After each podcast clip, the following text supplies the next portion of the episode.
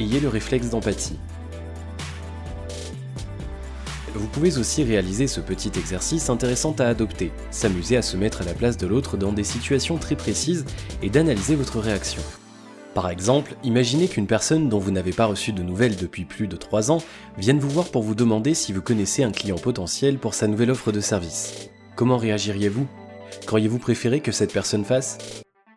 Suite à vos réponses, vous prenez conscience de pratiques à mettre en place dans votre dynamique de réseau. Généralement, il est plus simple de cultiver des liens relationnels lorsque ceux-ci sont activés régulièrement. Si nous reprenons l'exemple précédent, votre interlocuteur aurait peut-être plus intérêt à échanger des nouvelles avec vous en vous invitant à boire un café même tous les 4 mois plutôt que d'arriver de nulle part pour vous demander un service. Prenez donc l'initiative de rencontrer ou d'appeler vos relations, mais attention à ne pas vouloir trop en faire en les sollicitant trop souvent. Faites un exercice d'empathie et voyez ce qui vous semble le plus adapté.